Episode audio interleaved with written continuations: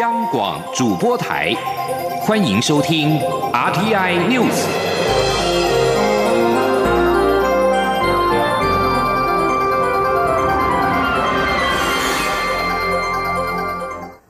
各位好，我是主播王玉伟，欢迎收听这节央广主播台提供给您的 RTI News 新闻。首先带您关注两岸焦点。中国近日出版《网络法治发展报告》，点名六十六家外国企业不当标示台湾，认为应予处罚。总统府发言人黄崇彦今天表示，这种做法不但冲击国际社会的稳定，也对两岸关系良性发展是一种公然的破坏。他指出，台湾不会因为压力而低头，牺牲对自由的信念以及对下一代幸福的守护。前天记者欧阳梦平的采访报道。中国社科院法学研究所、北京大学互联网发展研究中心等机构近日出版《网络法治蓝皮书》，点名苹果、Nike、亚马逊等六十六家外资企业单独标示台湾，而非中国台湾。并以依法惩处恫吓。总统府发言人黄崇彦十七号表示，无论是对台湾强加一国两制，或是以政治力介入经济的手段威胁各国企业变更台湾的名称，都是干预各国内部事务的粗暴行为。这样的作为不但冲击国际社会的稳定，也让中国失去了国际的信任与尊敬，同时更对两岸关系的良性发展是一种公然破坏。黄崇彦并强调，台湾不。不会因为压力而低头，而牺牲对自由的信念及对下一代幸福的守护。他说：“毫无疑问，其实台湾跟社会、跟国际社会紧密连结啊，并且是坚定的来站在啊普世价值的基础之上。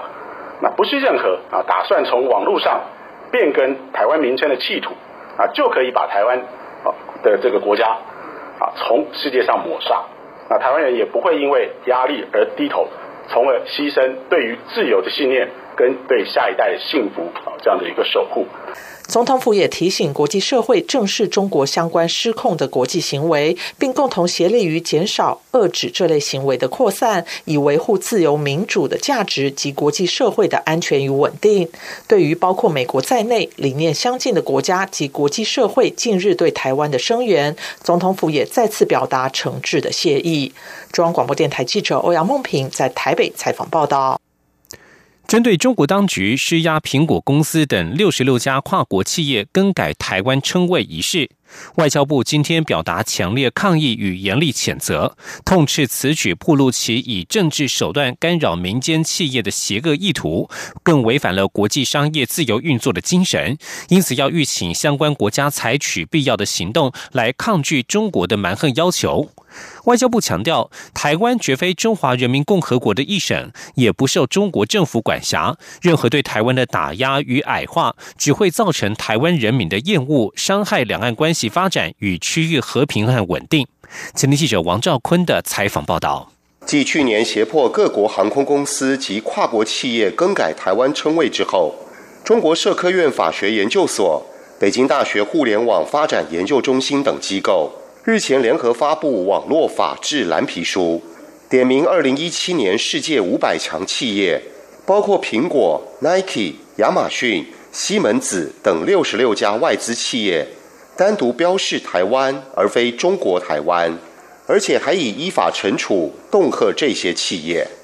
我外交部对于中国当局再次施压国际企业的蛮横作为，表达强烈抗议与严厉谴责。并严正要求中方悬崖勒马，切勿伤害台湾人民的情感以及两岸关系的良性发展。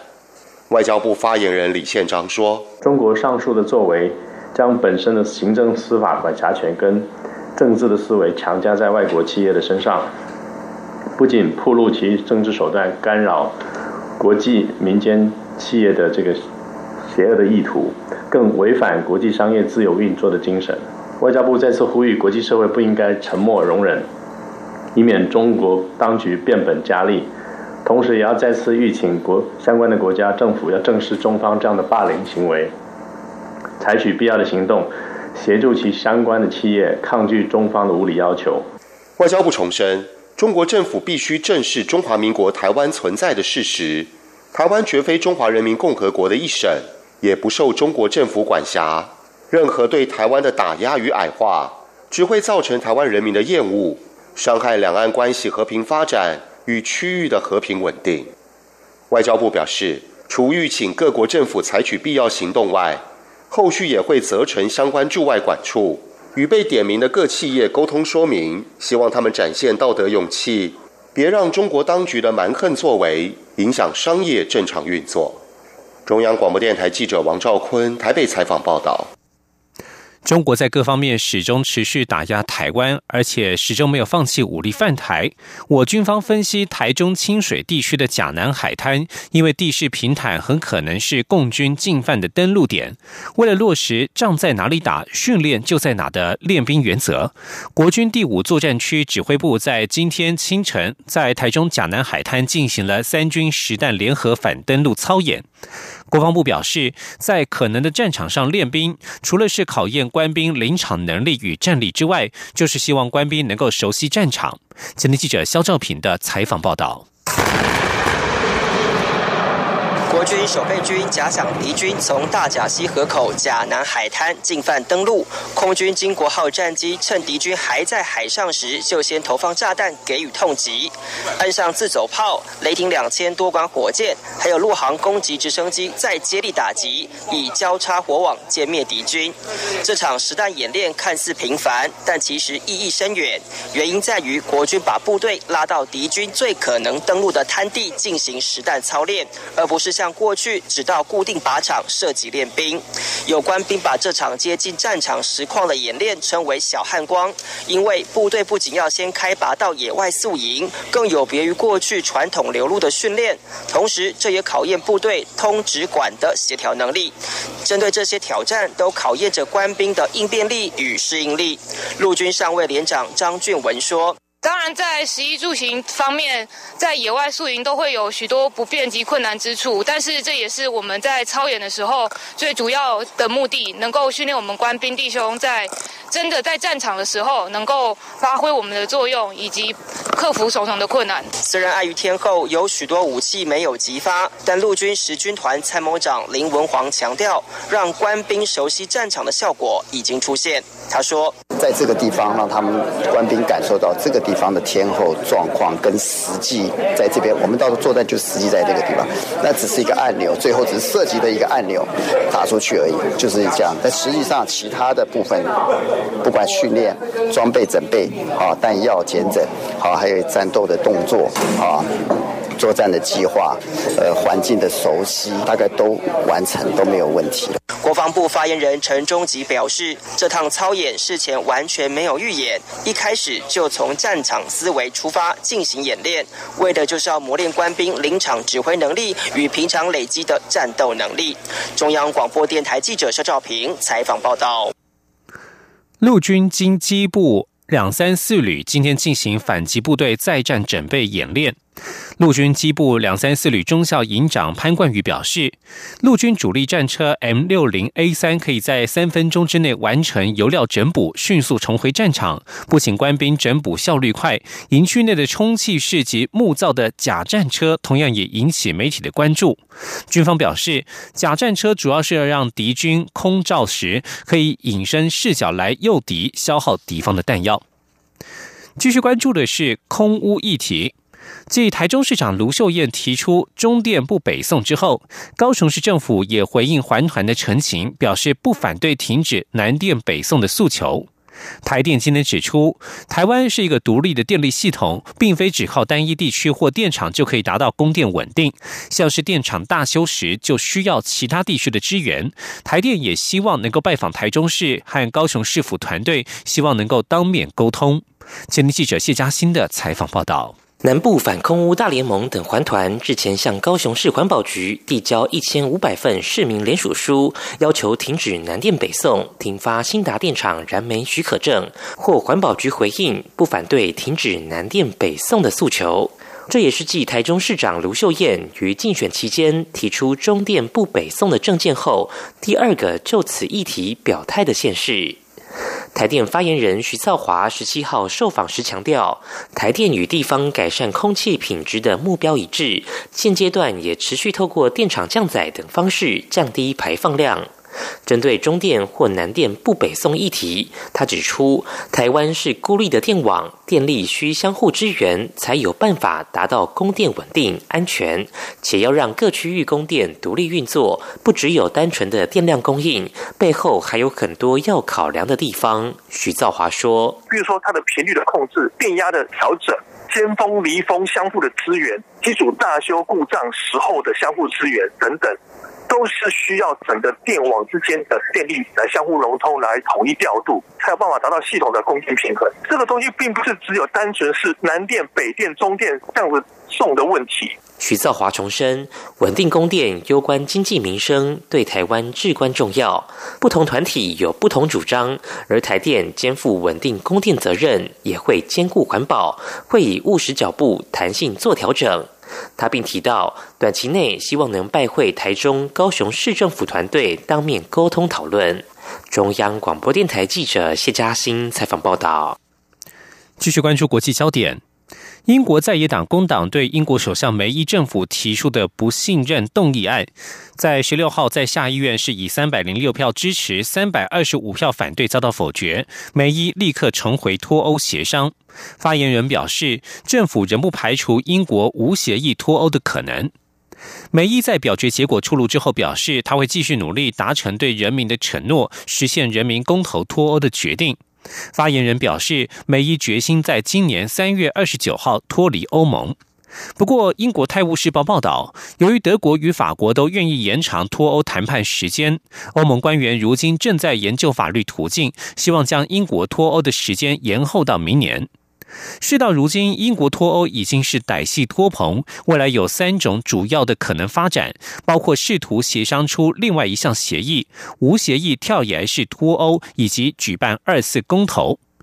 自从脱欧派在二零一六年的公投获胜以来，欧盟的支持者一直寻求再次公投。最近几个月以来，要求二度公投的力道已经加大，这有可能引发英国分裂。民调显示，英国在脱欧问题上仍然存在分歧。将焦点转到加拿大。加拿大最近与中国的关系急剧恶化。加拿大总理杜鲁道及内阁成员十六号晚间听取驻中美英法德联合国等六名资深大使的简报，共商如何解决加中关系危机。加拿大外交部长方慧兰十六号在魁北克城上向媒体表示，这是加拿大与中国关系的艰难时刻。加中关系自从加拿大应美国要求逮捕华为财务长孟晚舟之后，急速降至冰点。中国十四号更邀请国际媒体见证中国法院宣布判处加拿大毒贩谢伦伯格死刑。杜鲁道立即公开批评这是专横的决定。方慧兰则称死刑判决不人道，向中国驻加大使表示要求赦免。而中国外交部则谴责加拿大的言论不负责任，拒绝这项赦免要求。加拿大外交部长方慧兰表示，下周他将出席瑞士达福斯世界经济论坛，向国际政商界领袖提出中国的有关行动。美国国务卿蓬佩奥在十五号也与方慧兰通话，双方对加拿大公民遭到任意拘留与政治性判决表示关切，也重申会确保华为财务长孟晚舟获得公平、公正、透明的法律程序。而在美国，一个跨党派的美国国会议员团体在十六号提案，将禁止把美国晶片或其他零件卖给华为与中兴通讯或其他违反美国制裁或出口管制法的中国电信通讯公司。共和党联邦参议员科顿与众议员盖拉格，以及民主党参议员范霍伦和众议员加勒戈提出电信拒绝令执行法草案，将要求川普总统禁止把美国零件出口给美违反美国制裁或出口管制法的中国电信公司。这些法案当中特别点名中兴通讯与华为，美方认为这两家公司设有嫌疑，担心其旗下装置与设备会被用来监控美国人。在这场提案之后不久，《华尔街日报》报道，联邦检察官正在调查华为涉嫌窃取包括美国电信营运商 T-Mobile 在内的企业机密，很可能很快就会进行起诉。以上新闻由王玉伟编辑播报，稍后请继续收听央广午间新闻。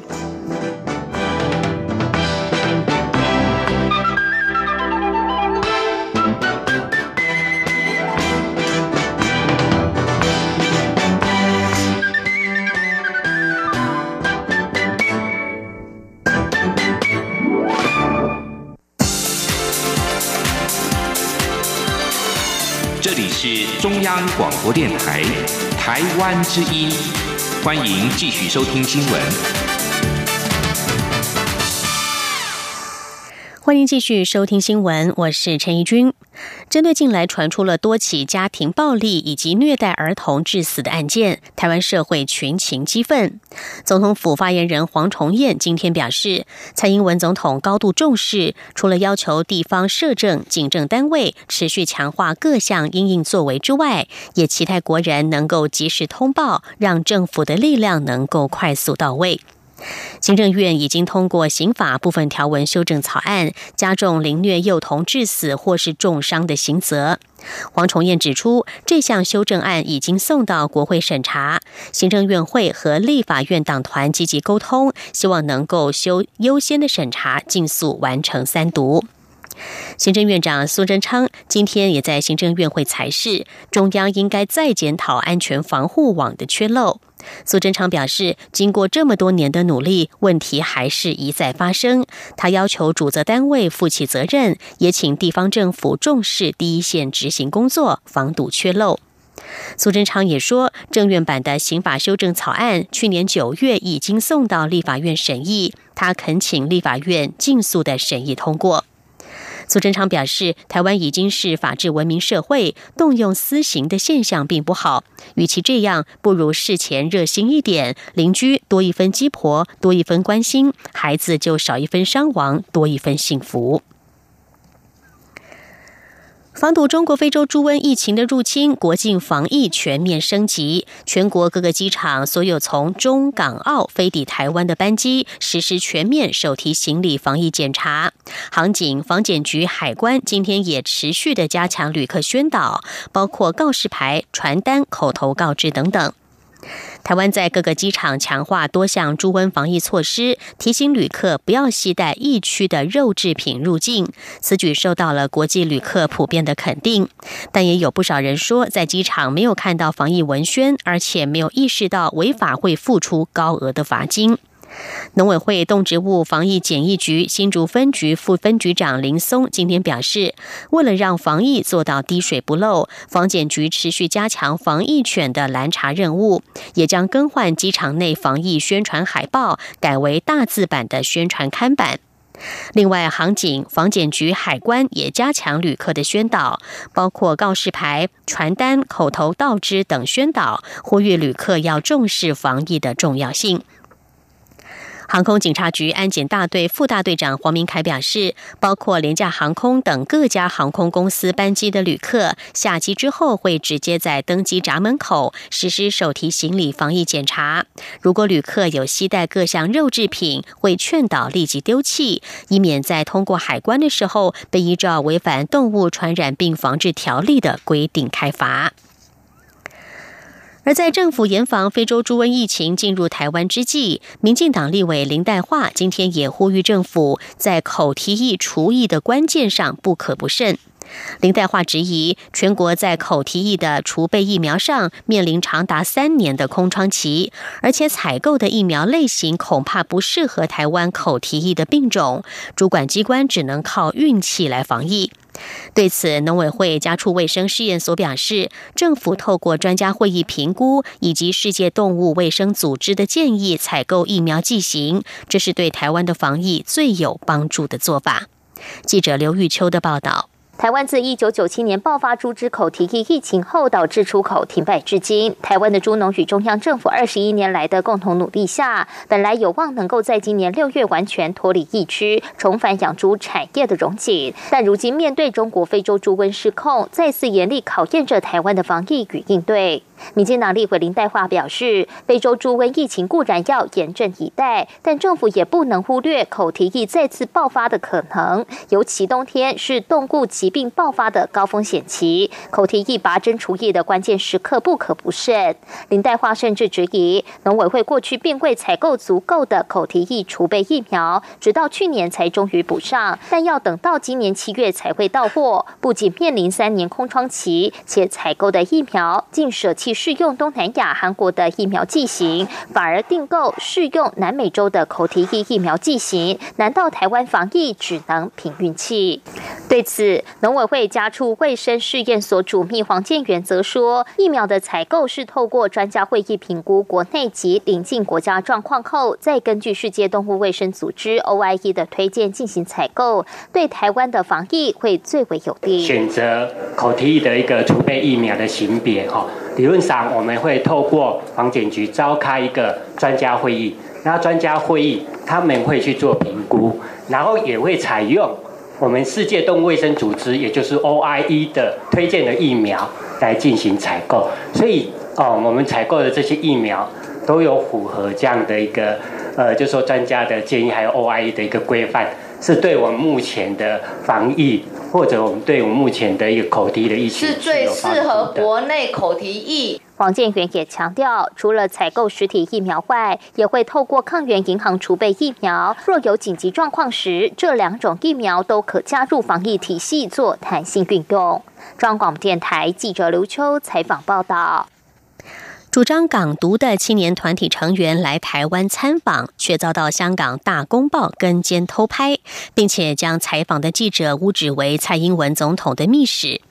总统府发言人黄崇彦今天上午表示，《大公报》以跟踪手法制造假新闻，总统府强烈谴责。对于国人及来台旅客受到不法跟监，总统府也已经要求相关单位要展开调查。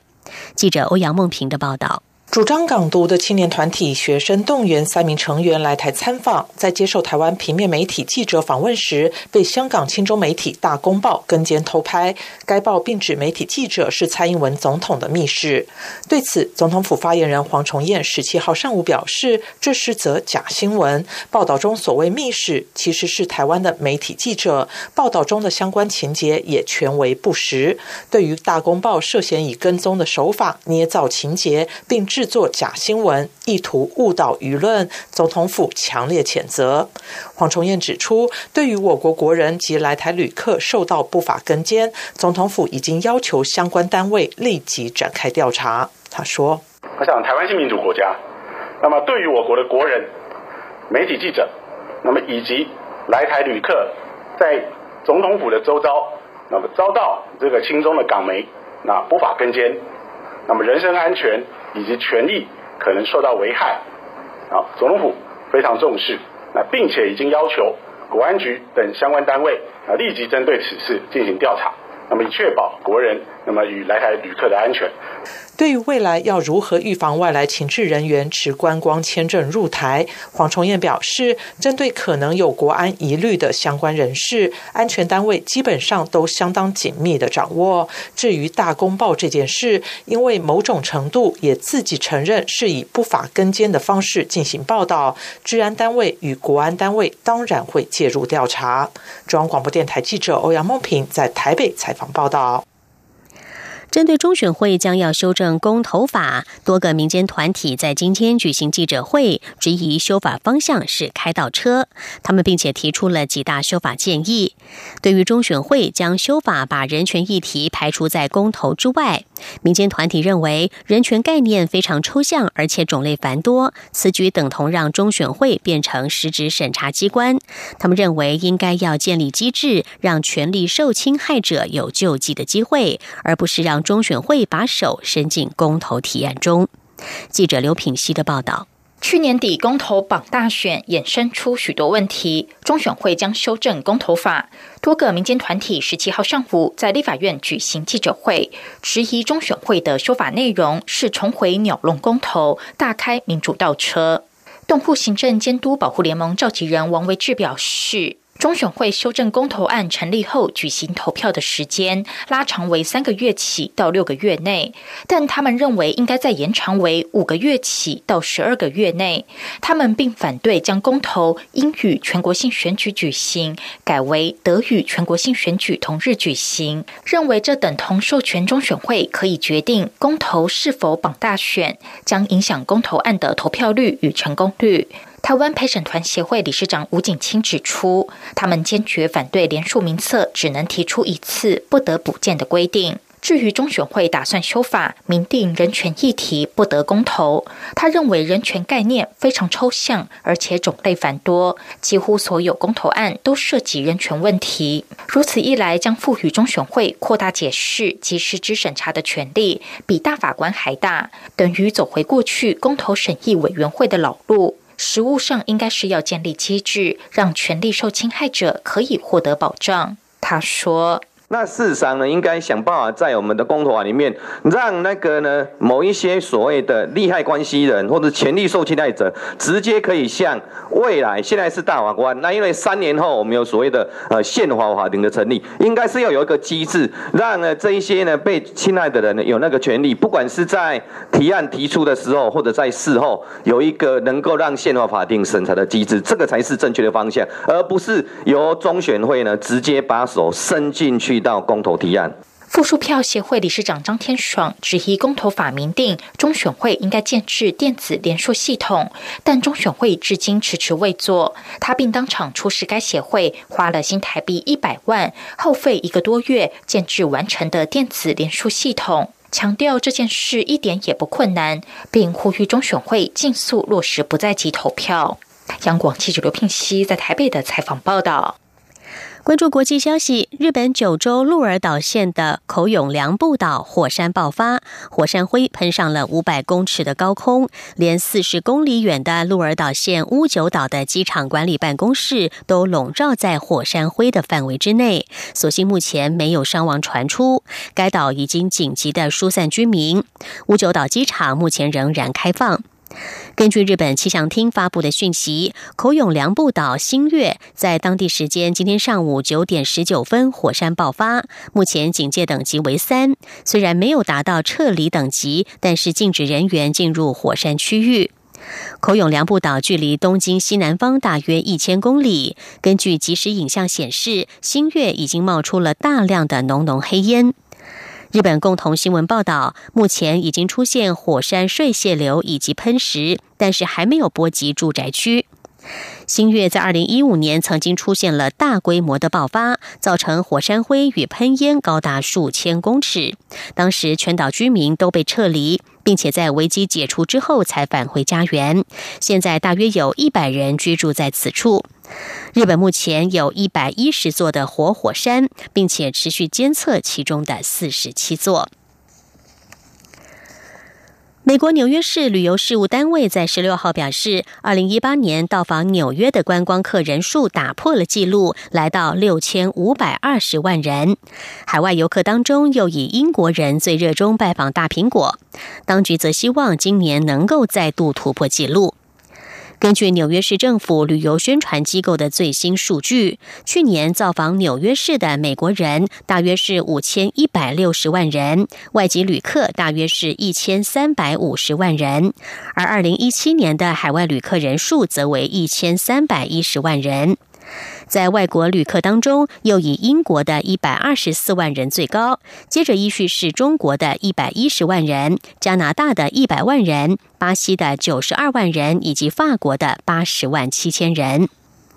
根据万事达卡去年九月所公布的全球最佳旅游城市排名，如果以一千三百一十万外国访客来做估算，纽约在全球外籍旅客最常造访的城市当中排名第六。至于前五名，则是泰国曼谷、英国伦敦、法国巴黎、阿拉伯联合大公国杜拜与新加坡。